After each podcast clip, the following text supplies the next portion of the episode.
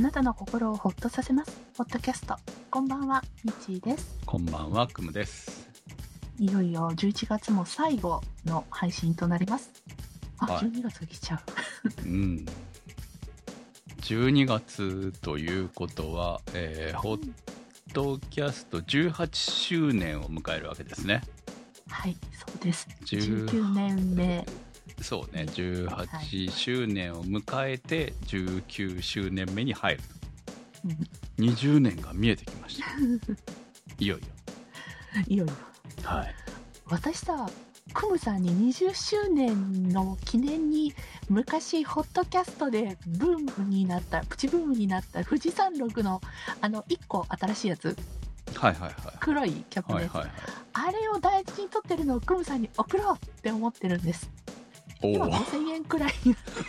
値段めっちゃほら、だってほらもうこ少し前にめちゃくちゃ話題になってたじゃないですか。もうサントリーのウイスキーめちゃ上がるっていう。うん。でキリンのウイスキーなんですけどなんかまだね在庫があどこからからか出てくるんですよ。だからアマゾンでもまだ売ってるんですよ。その高くなったお値段ですけど、はい。はい。うん、どこから出てきた？えまだ出てくるの？っていうのまあ隠してるんでしょうね、どっかにはね。じっと見守ってます。ちなみにあのもうちょっとあの近年、うん。私があのハマってたバーボンですね。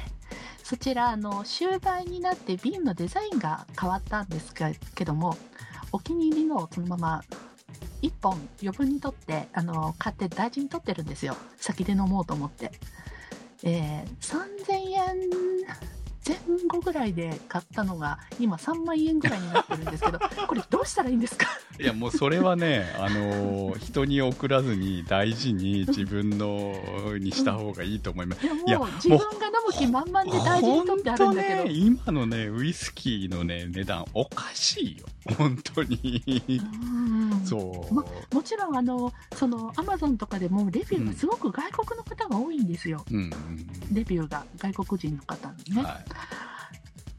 だからあもう日本人日本のあの国内消費じゃないんだなっていうのをつくづく、見てうんうんこの富士山麓うんうんって思いながら。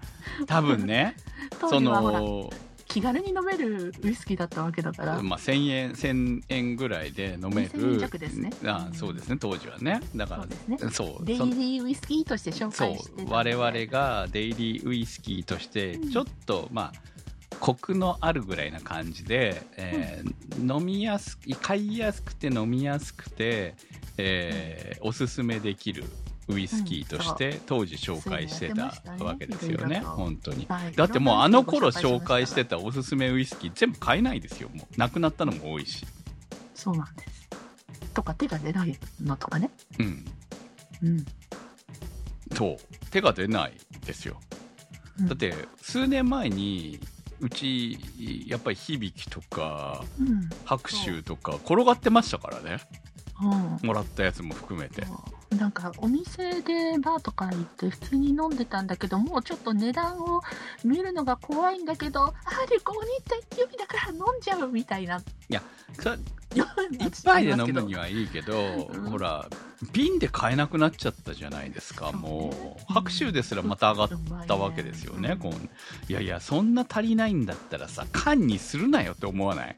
本当にさ、そう思う。ね大事にして。缶でハイボールで売った後にあげますとかいやサントリーやり口汚いんじゃないですかちょっとさ、うん。そそう。それウイスキーを大事にしてないよね本当にね、まあ私もあのだいぶあの飲む量が減ってるので飲む頻度も減ってもう今家にある在庫をちびちびっと飲んでいく飲んでいってるんですけれども、うん、でもねお店チェックは欠かしません。うん。あの、まあ、ボボトルはねやっぱりこう随時いろいろあの新しく変わっていくっていうのはウイスキーはもう昔からあるんで変わると味もちょっと変わったりとか、新しいものとして登場したりとかあるんで、うん、お気に入りのがあったら今のうちに買っといて大事にしまっといしまっとくのをおすすめします。そうね。やっぱ、もうね下がることはないうんんでしょ？多分ね。ね。うん、うん。全く売れなくなったりとかしたらまた下がるのかもしれませんけど、うん。今の世の中の流れでウイスキーの値段がこれからまた落ちていくっていうことはあんまりないのかなっていう、そうね。まあ、原種問題があるからねやっぱりねねどうしても、うんあのできるまで時間かかりますから、ね。そうなんですよねねははい。ということで、今日もポッドキャストスタートです。い今日はね久しぶりの夜収録なんですよそうですね。はい、はい。ということで私は結構よ酔ってますあ、飲んでんだ。ははいいいやいやだって夜だから飲ん飲んでますしうん。はい。いや、昼はね、昼収録だと飲飲んでないわけですよ、うんさすがにね。うんうんそうね。はい。まあ、たまに飲んでる時もあるかもしれないけど、言わないですから、わかんないと思いますけど、あのーまあ、減ってますよね。昼飲みは減ってるんで、今日は飲んでましたけど、ビールね。いや、年末だね。忙しい。なんかね、忙しくなりますね。こう、いろいろ忙しい。なんか重なってきてる感じがあって、あー、お、年末だねって感じうん。がしますね、なん本当にねだか。んだ予定がそうそう。入ってくるな、全く予定ないって油断してたら意外とあるなっていうう、ん今日この頃ね。そうね、そういそ忙し予定といい。えば、私あの、7月から昨日の予定が入ってたんですよ。はい。何かと言いますと、ジブリパークの チケットを買って、あ、予定だったね、あれね。急に行ったのかと思ってました。違います。急には行けないジブリパーク。あの、チケットが買えないから。なるほどね。で、でも、あの、ジブリパーク、もともとは、最初のオープン当初はずっと、あの、月に1回のチケットの販売日に、あの、一応申し込んで、抽選だったんですよ。希望日に申し込んでのはい。はいはあの、希望がいくつか、あの、申し込めるんですけど、で、その抽選から半年ちょっと経ってかな。いや、私がちょうど申し込む7月、6月7月ぐらいに、あの、今度は抽選ではなくなったんですよ。先着順になったんですよ。い。ほうん。で、えー、今は、で、今見たら、でもその時は月に1回予約日があったんです。月に1日だけ、さあ今日申し込んでね、みたいな。う。うん。うん、繋がらない、みたいな。あ、お待ちください。出てる。待てるかしらみたいな。はい。それが待てなくってずーっとチケット買えなかったんですけれども、ようやくたまたま家にいる日だったので、あ、申し込めるじゃん。でも、週末全部埋まってるから、平日？みたいな。なんで、あの、平日ってみんなの予定わからないけど、今申し込まないと、もう、ちょっと時間置くと埋まっちゃうんで、っていうのでね。勢いで、はい、うん1枚申し込んだんです。はい。はい。一枚ね。だからジブリパークに一人で行ってきたわけですね。そうです。はい。まあ、あの、周囲は、あの、皆さん平日休んで、すでに1回、2回行ってる人たちばっかりだったんですね。なので、え、あそこは一人で行くとこじゃないよってすごく言われてたんです。なぜかと言いますと、ジブリパーク、写真を撮るスポットがすごく多いんです。なるほどね。はいはいはいはい。あの、なりきりうん。ゾーンみたいなのもあって、あの、ほら、顔なしと一緒に。座ってとか、うん、あとまあ、始まった頃にテレビで見ましたよ。ええあの、本当に全部が、あの、映える場所なんで、で、みんないろんなところで、こう、連れの人に映してもらう、ポーズをとって映してもらうっていうね、ところなんですよ。で、うんそこに一人で行ったもんだから、で、私もさすがにさ、あの、ほら、写真の撮影場所って、全部並ぶんですよ。あの、なり、あの、必ずポーズと撮って一緒に撮らないといけない場所はもう今回パスして、なりきりエリアはパスして、で、あの、巨神、ん？ロボット兵とか、あと、巨神兵じゃないよね。ロロボット兵兵ですね。ロボット兵ですね。はい。はい。ですとか、あの、湯婆婆とか、はい。そういうとこでこう、一緒に写真が撮れるっていう行列に並んで、物だけ撮って 去るっていうのをやってました。うん。さすがに後ろの人に写真撮ってもらえますかっていうのも、どうしよう、お願いしてみようかなって思ったんですけど、外国人の観光客が多すぎて。いないんですね。あのーいわゆる、こう、キャストの皆さんは。あの、ジブリパークのコンセプトが、あの、じっと見守るなんで、もしかしたらお願いしたら撮ってくれたかもなんですけど、そういう風景は見なかったんです。みんな一人じゃないから。はいはいはい。もしくは後ろに並んでるグループにすいません、撮ってくださいっていうのは、まあ、ちらほら見受けられましたけど、まあ、ちょっとあのね、若いお嬢さんたちに撮ってもらえるっておばさん一人が立って映るのもちょっと。何なの？このおばばさんって思われたくないね、やっぱりね。そうなんです。まあ、なのでちょっとそこのところが楽しめにくかった。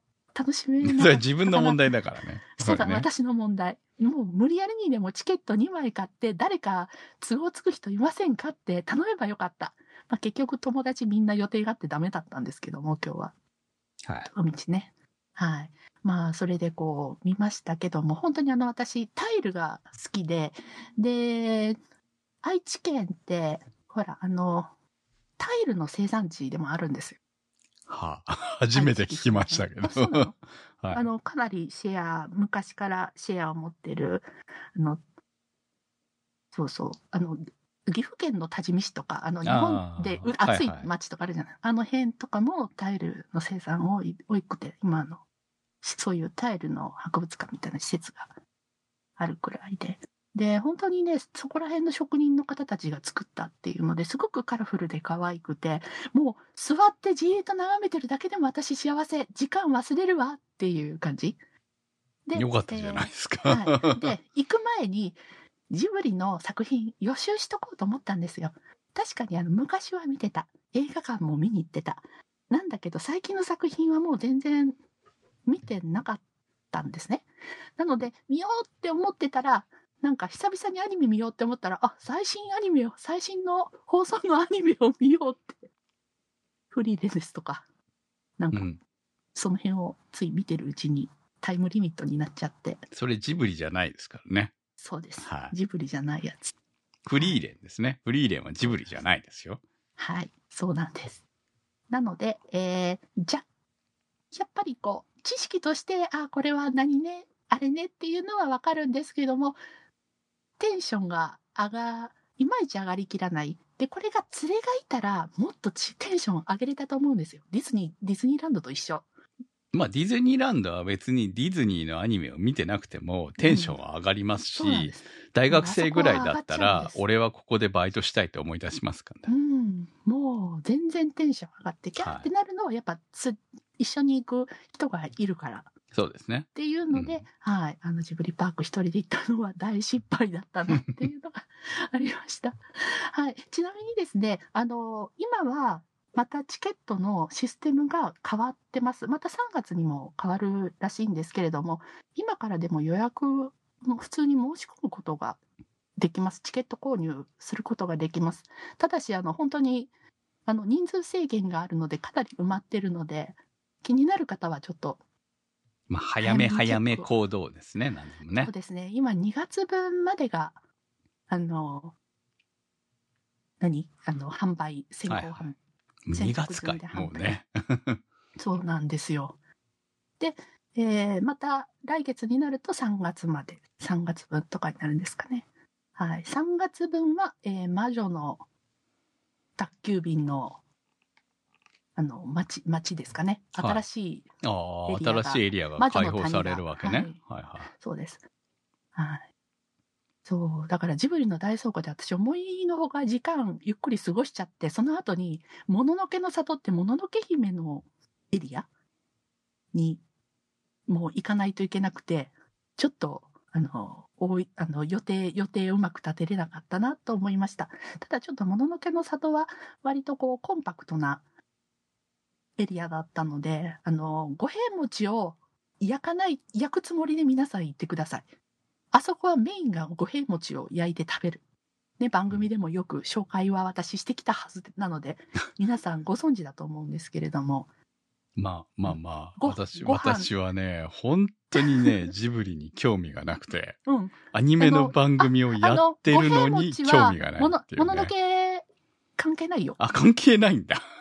愛知県、あの、愛知、岐阜の、岐阜、長野で食べられている郷土料理です。え、なんでそれがそこでやってるわけあの、もののけ姫のタタラバの建物を再現してて、その中で本来であれば多分、あの、ほら、製鉄みたいな。なんだろうけど、そこに炭火のうん。七輪をダーッと並べあ、て、いいですね。うん、で、皆さんそこで五平餅焼き体験をどうぞ。ああ、ちゃんと地元をナイズしてるわけですね、そこはね。そうなんです、そうなんです。うん。で、まあ。それでいいんですか？それ鉄打たなくていいんですか、そういううん。まあ、でも、あ、ひ火に、火を楽しめるし、炭火を楽しめるし、で はいはい。あのーまあ、私も最初は、五平餅は私家でも作って食べることもあるしね、あの、いろいろ食べ、食べに行ってるぐらい好きなので、だからまあ、外から来た皆さんが体験するといいよって思ったんですけど、ちょっとあまりにもメインがそれ、メインコンテンツがそれだったもので、あとは写真撮るスポットぐらい、子供さんはちょっと滑り台で遊べるかなみたいな、割とこうシンプルな内容だったので、これは五平餅行かなくちゃ。そして気になってた、あの、五郎監督が一押しのナポリタン味を食べなくちゃ。あ五郎監督大好きなんで、私はね。うん、あ、そうなの、うん。っていうので、五郎さんがすっごい、五郎監督がすごい熱を入れてテレビでね、ナポリタンいいですよ、みたいなことを、あの、一押しです。僕は自信を持ってお勧めしますって言っはいてたので。はい。息子の悲哀を感じますからね。私は大好きです。はい。うんはい。なので、うんまあ、大体味は想像できるけどねって思って食べてみたら想像を超える美味しさでした。うん。お、すげえって思って、はい。よかったら、行く機会があれば皆さん、ぜひお楽しみください。いやーは私、あの、ジブリパークのある、あの、愛知万博があった、あの、公園の中にある施設なので、ジブリパークが、森コロパークっていうところで、愛知九博公園っていうところにあるんですけども、そこはよく行くんですね。先週もまあ、あの、ちょっとピクニックしに行きましたし、あの、結構名古屋市民、愛知県、あの、ちょっと自然に親しみに行く場所なんで、そこでずーっと窓の外から、その、施設の中を覗いてたんです。あ、光の加減がその覗けるような感じなんですねうっ。すら見えるんですうっすら中の様子とか人があの窓辺の椅子に座っベンチに座ってるとかがうっすら見えるんですよなんですごい顔面して行くたんびにあいいな私も入りたいなって思って見てたんです はいはでもい。こっちからは本当目を凝らさないと見えないまあね、とこはいビジネスですからね。はい、中に入ってごらんなさいよはい。鮮明に丸見えなんですよ なるほど。はい。あの、もう今度から見るのやめようというぐらいに恥ずかしかったです。隠しとかないとね、ディズニーランドなばりにね、本当にね。これがまたうっすら、あの、ちゃんと展示物のこう、す様子がうっすら見えるのがいいんですよ。あの、ちょっと時計塔みたいなんとか、飛行船、空を飛んでる飛行船とかね。ああまあ、見えるから行きたいと思うっていうところもね、やっぱあるんですよね。はい。あと最後に、あの、風立ちぬってご覧になりました？はいはい、私、大好きですよ、あれは。あそうですか。シはいベリアってお菓子。シベリア、あの、そこにでも風立ちぬの話はしましたから、うんシベリアの話もしてますよ。お菓子ですね。はい。ええ、あのミルクスタンドっていうのがあって牛乳とシベリアが買えますよってあの瓶に入ってるはいはいはいシベリアあの私1時の回入場だったんですけれども、えー入って20分ぐらいで行ったらもう全部売り切れすあの売り切れであなかったですそんなんだ。でも別にシベリアってそんなめちゃくちゃ美味しくないよね。すいやスーパーで売ってうんそうそう食そうそう。べたことあるんだけどはい。うん、いやでもやっぱりあのその雰囲気の中で食べるのうがね、ん。あとちゃんと瓶瓶牛乳と一緒にっていうところがいいんだろうなって思ったんですけどシベリアが売り切れてるからみんな瓶牛乳だけ 飲んでて なので、はい。えー予約取る方私的にはもっと早い時間おすすめします。いお昼12時ぐらいとか、もうちょっと早めの方がいいかもしれません。うんはい。何が、何がベースで、何が早いのかよくわかりませんけど。ああの、30分ごとの入場、はいはあの、入場時刻があるんです。い。でもお昼に、別にシベリアはいらないでしょ。だって、お昼はちゃんとお昼ご飯食べたくないですか？うん。中に、あの、うんレストラン、あの、はいカフェみたいなのもあるんですよ。はい。あの、ジブリをイメージしたうんうんフードがそ食べれる。っちの方で食べたいんじゃないですか？うん、もうすっごい美味しそうなの。大きいサンドイッチとか。え、だからシベリアの話でしょ？シベリアの話じゃないそれは。おやおやつで。はい。シベリアをおやつで12時に食べるか食べないかの話じゃないですか、今の話は。もうちょっと早く行って、食事前のちょっと、うん。それはミッチーさんがお昼に行って失敗した話をしてるわけでしょ、今。1時、1時に行ったらもうなかったよはいはい。っていう話だけすればいいんじゃないですか。はいね。もうちょっと早くっていうのは、ちょっとなんか何をベースに早くっていうのが、多分いまいちよく伝わらないだろうなって今思いながら聞いてて。ええそう。まあ、うん。ちょっとし、なんか、楽しみ要は午後のなんかおやつ的な気分で行こうとしてもないですよっていうことなわけですよね。そうです。はいそうなんです。はい。午後のおやつと決めてたので、はい。はい。残念でした。まあでもシベリア、所詮シベリアですからね。うん。そうね。うん。そうなんだけど。食べたことあれば別になんてない。うん、あるんだけど。はい。まあ、ジブリパークで食べるシベリアは美味しいんじゃないかとは思いますよ。それね。そう、ちょっと、うん。たの楽しめるんじゃないかなと思います。はい。ということで、えージブリパークも言ってます。ゆっくり来てください。うん。まあ、まゆっくりタイミングの合う時に 来てください。急ぐ必要はないです。むしろ、あの、もうちょっと後の方がね、充実しますからね。あの、そうね。まあ施設が今ね。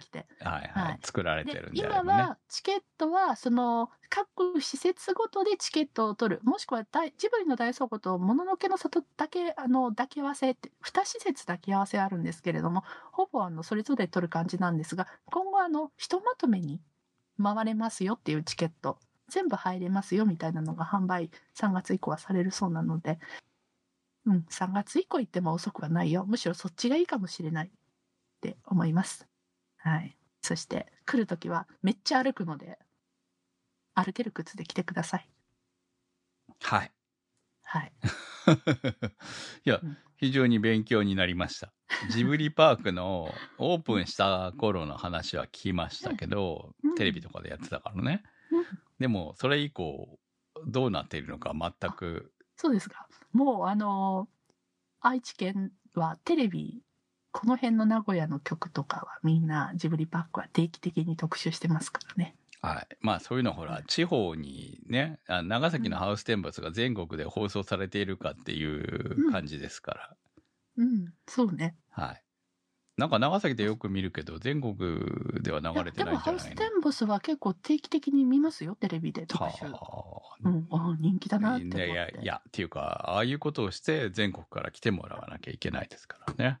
うん。あまあでも楽しそうですよ、いろいろやってて。あの、うん一時期本当にやばいかなって感じがありましたけど、うん。ハウステンボスはね、今非常にいいので、ぜひ遊びに来てほしいなという、逆にね、めっちゃ混んでないのがいいです。はい。非常に楽しめて映えるスポットもいっぱいあるんで、うん。ね。インスタ映えの写真が撮れますんで。はい。ミッフィーちゃんのパレードもありますからね。あれはまだ見てないんですよね。ミッフィーのパレード。ミッフィーのパレードが始まる前に行ったんで。はい。あなるほど。いや、でも、あの、頑張ってる、頑張ってるなって感じが非常に。うん。うん、なんかしかもプラスの方向で。ちょっとね、一時期ね、あの方向見失ってるな感はあったんですけど、こう、今、あの、元々の良さをよりプラスの方向で、ちゃんとお客さんを呼べるような形に頑張ってる感がすごく伝わってきて、え一時期ね、こうなんか、県民的には、もう、もうダメかなっていううん。感じがあったんですけどね。非常に今は評価できる、そうね。イベントまあ私も持ち直した感じですねあの、そこはにスタッフのメンバーとこの前行ってきましたけど、非常に楽しかったんで、本当ね、イベント行かずに楽しいみたいな、あ、そうなの？はい。楽しかったんで、えーぜひ、長崎も遊びに来てください。はい。いやー、ラグーナの、ラグーナテンポスも頑張ってほしいです。ハウステンポスみたいに。同じだからね。同じとこやってるからね。はい。さあ、ということで、ということでですけど、もう25分も話したんで、いいよ、もうちょっと。いや、終わりじゃないですか、これ、普通に考えて。て。えっとですね、一は応、い。今日、あのー今日のメインはもうミッチーさんの話なんですけれども、うん。えーもう一つ、今日ですね、あのー、Spotify の、Spotify for Podcasters Spotify まとめっていうのが、うん。えー Spotify の方からお知らせが来まして、うんで、えーまあ、今年の、まあ、2023年、まだ全然終わってないんですけれども、まあ、うん今年の、あの、ポッドキャストのまとめみたいなものを、えー今やってるみたいなんですよ。うん。だから、うちの、えー番組、各番組うん。の、えーが今年どうだったか、みたいなお知らせが来たんですけれども、まあ、それを見てて、えーホットキャストの方で、うん。面白いなあという数字が出てましたので、まあそのお知らせをしようかなと思いました。はい。あのーまあ、ホットキャスト、まあ他の番組もそうなんですけど、やはりうちらの番組って、アップルのポッドキャストでやってスタートしたっていうところが強いので、うんまあ何にしても、Spotify ではそんなに、こう、頑張ってないというのか。評価も上がらないし、評価も上がらないっていうのかな、そんなにランキングに入ったりもしない。特にホットキャストの方が、うん、全然？リスナーの層があ合うのかな？そう、そうなんですよね。だって、Spotify ってやっぱり若干若いじゃないですか。そうですね。そう。っていうところもあって、Spotify でポッドキャストを聞いてる層に、ホットキャストは間違いなく合わねえだろうって思ってるわけですよね。うんうん。でもまあ、その中でも、そのまあ、通常のリスナーさんが、あの、Spotify を使ってて聞いているみたいなことも当然あるので、えーまあそういうのも含めて、どういう今年1年のうん。感じだったのかっていうのを見たら意外と面白くてね、うん。えーっと、まず、これ面白いな一番思ったのは、今年のトップエピソード。うん。気になるでしょ？うん。今年1年、まあまだ1年終わってないんだけどさ、うんで、ここでトップエピソードって言われてもとは思いますけれども、一番聞かれたそうですね。一番聞かれたエピソード。はい。いやー、なんでしょうね。でもほら、タイトルがきっかけだと思うんですよ。うんうん、そうそうね、はいい。ろいろ並んでる中からパッと選びますもんね。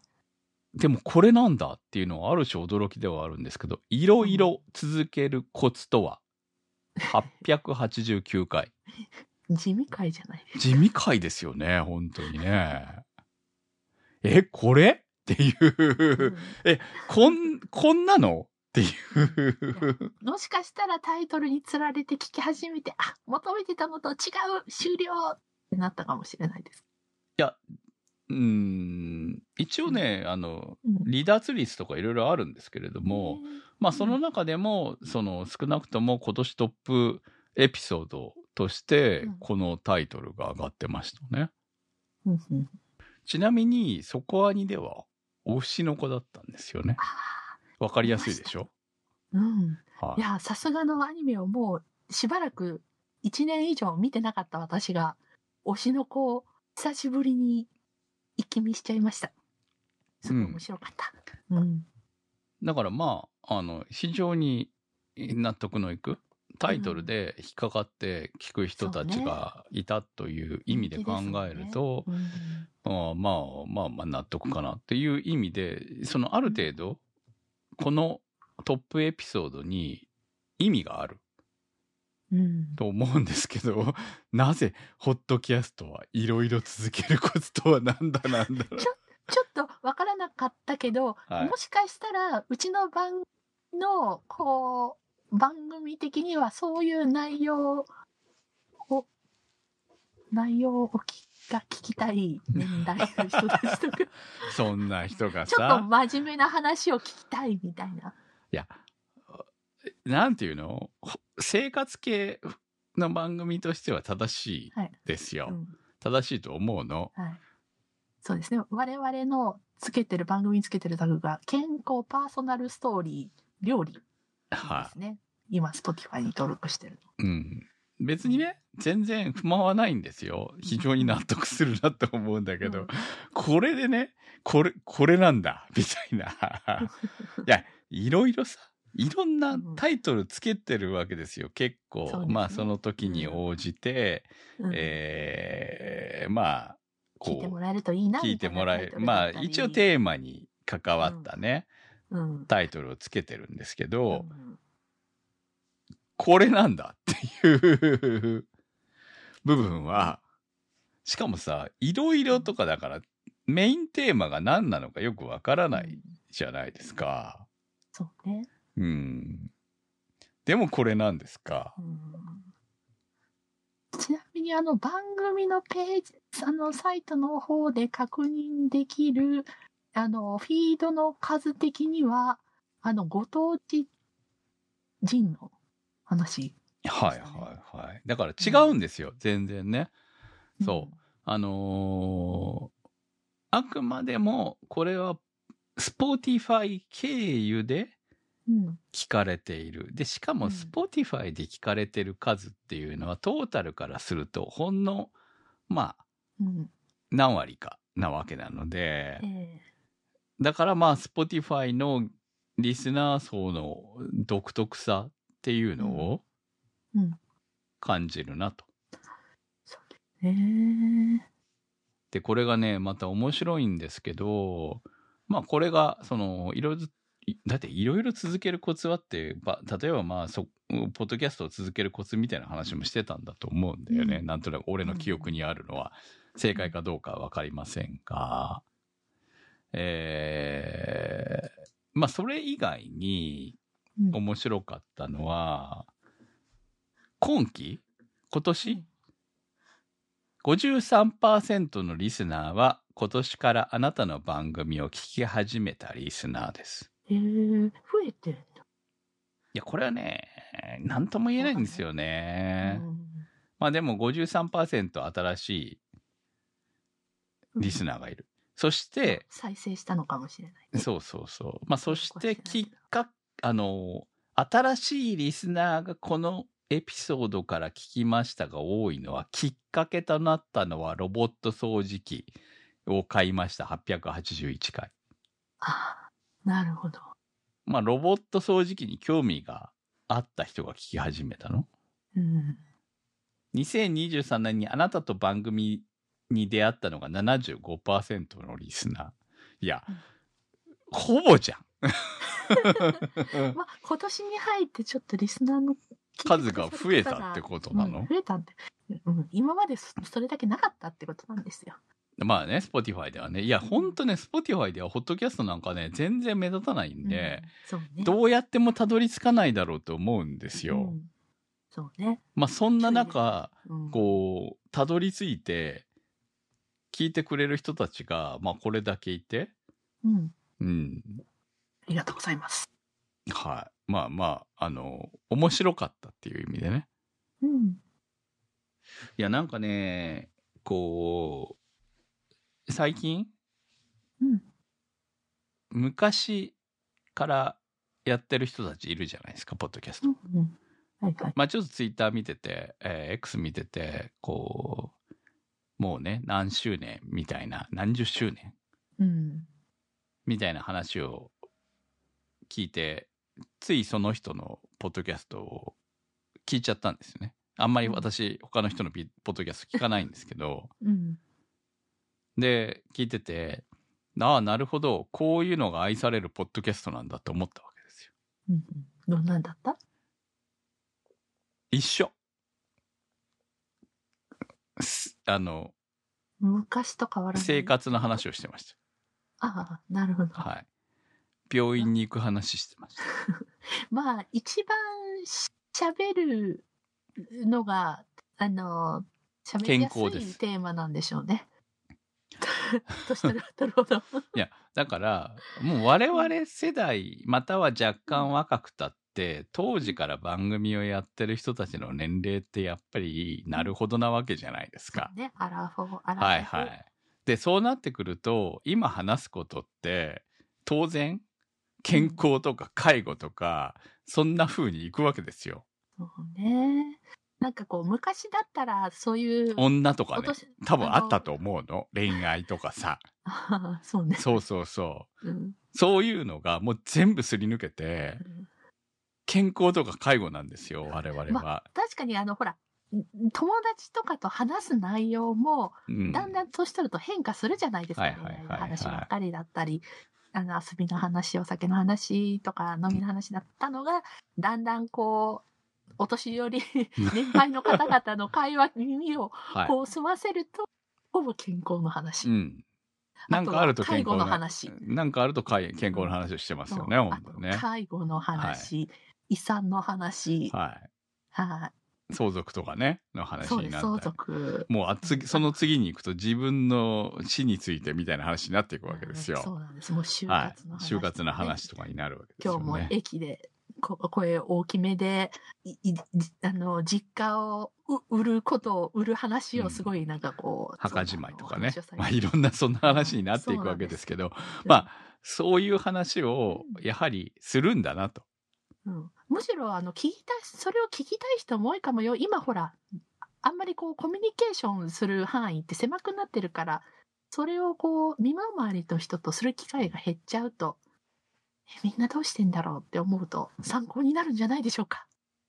いやいやいや。いやまあ違うんですよ。参考になるならないじゃなくて、トークする連中がそんな話ばっかりするようになってるんだなっていうのを、えー人の番組をとそんな、話になっちゃうんだよね。そうそう、人の番組を聞いて、あ、一緒じゃんって思ったっていう、あ、なるほど。だから、その、あこう、ホットキャストってうん。別に人気になりたくてやってるわけじゃないじゃないですか、もう。全く。そうね。そう。やりたいことしかやってないし、うんその、例えば、こういうことはやめてくださいとか言われても、全く聞かないと思う。聞かないね、我々はい。ね。クレーム言われようが何も聞く気がないわけですよね、我々もうね。うんだってもしょうがないじゃん。うちはそういう番組だう、から。こうやってもう、18年やってきて19年に突入するのに、今怒られても直せませんなわけですよ。ねイラッとしたはから、本当ごめんなさい。ごめんなさい、聞かい。ないでくださいしかないと思うんですよね、もうね。でも、それでも、こう、聞いてくださってサポートしてくださる方たちがいるおかげで成り立ってるわけじゃないですか。うん。でもたまに思うわけですよ。何がいいんだろうってね。うん。いや、こうね、失礼だけど思うわけ。何がいいんだろうって思うわけ。まあでも何がいいんだろうが、そういう人の番組を聞いて、あ、これがいいんだと思いました、今回。うんね、聞いてくださってる方も、やっぱり、同じように年取ってあそうそうそう。いや、そういうことなんだろうな受け入れや。すいのかな。うん、だよく、よくわからないですけどね。若い人が聞いても多分面白くないだろうなって思うし、うん。そう、まあ共感できたりとか、その、まあ共感できなくても、その、へーって思う。へーって思えるのかはわからないですが、まあでも、それでも続けられている意味っていうのが、うんなんか、えーそういうところにあるのかな、みたいなことを、えー他の番組聞いたりとか、こういう、うん今回のね、あのー、Spotify のやつを見たりとかしながら、あ、うん。ままだやっていいんだなって思うっていううん まだ大丈夫。まだ大丈夫だなという、そんな気がしましたという話で今日は締めたいと思うんですけど、実はですね、もう一件、本当はこっちをメインにしたかったんですけど、結局、えーできませんでしたが、はい。今日からですね、収録方法が変わりました。機材が変わりました。うん。今回の Amazon プライムデーで、えー新しい機材をブリッジキャストっていう機材を買ったんですけど今までいろいろめっちゃ複雑なルートで収録してたんですねうんあのーもうこのシステムのベースはその十何年前から。うん。うん多分番組始めた頃作ったうん。システムを本当にあ機材は変えながらも先週まで使ってました、うん。10 18年。うん。まああのいろいろね中身は変わってるんですよ。中身はどんどんどんどんグレードアップしてましたけれども。うん。でも基本的なやり方は一緒だったんですよ、うん。そのパソコン2台使いながら収録するということ、うん。ついに今日からですね。1台で。やってますいよいよクムさんの美声をお楽しみいただけるかと思いますので。いやいやいやいやそれ変わってないと思う 全くそこは変わ鼻で笑っちゃって。そこは全く変わってないし私の美声はないんで別にね。ほんとねあの美声になりたいよね。もうでも無理もう自分で分かりました。もう私の声はこれが限界であとは落ちていくばっかり。そんなことないですよ。クムさんの声が大好きです。いやいやいやもうねやっぱりね本当にいい声の人たちはいっぱいいるんで。そうなんです。はいはい。もうだからそんなね、うんうん、いらないです。別に。分かってるんで。あのね分かるんですよ。自分の限界は。本当に。ですかはい、い、いんです。もうそこは諦めましたんではい。いやもうだって今から急にさ急にイケメンな声になれるわけないじゃないですかどう考えたっ慣れるわけて。ないですね。はい。はい。よくてもこんな声ぐらいしか出せませんよ 本当にね。はい。終わっていいですか？はい、終わりましょうか。ポッドキャストの検索サイトで HOTCAST と入れていただくと出てきます今週のホットキャストはちょちょさん立ち切れ線香さんまきさん白熊さん怪しいたぬきさんスーギーさんてる兄さんなっかんさんいけちゃんさんにわっちさん大さん長通りさん画伯さんフランさん紫のサルスベリさんミーヤさんチョコバニさんサルッチさんナベックスさん青月さんのサポートにてお送りいたしました。番組のサポートありがとうございます。それではまた来週。さよなら。さよなら。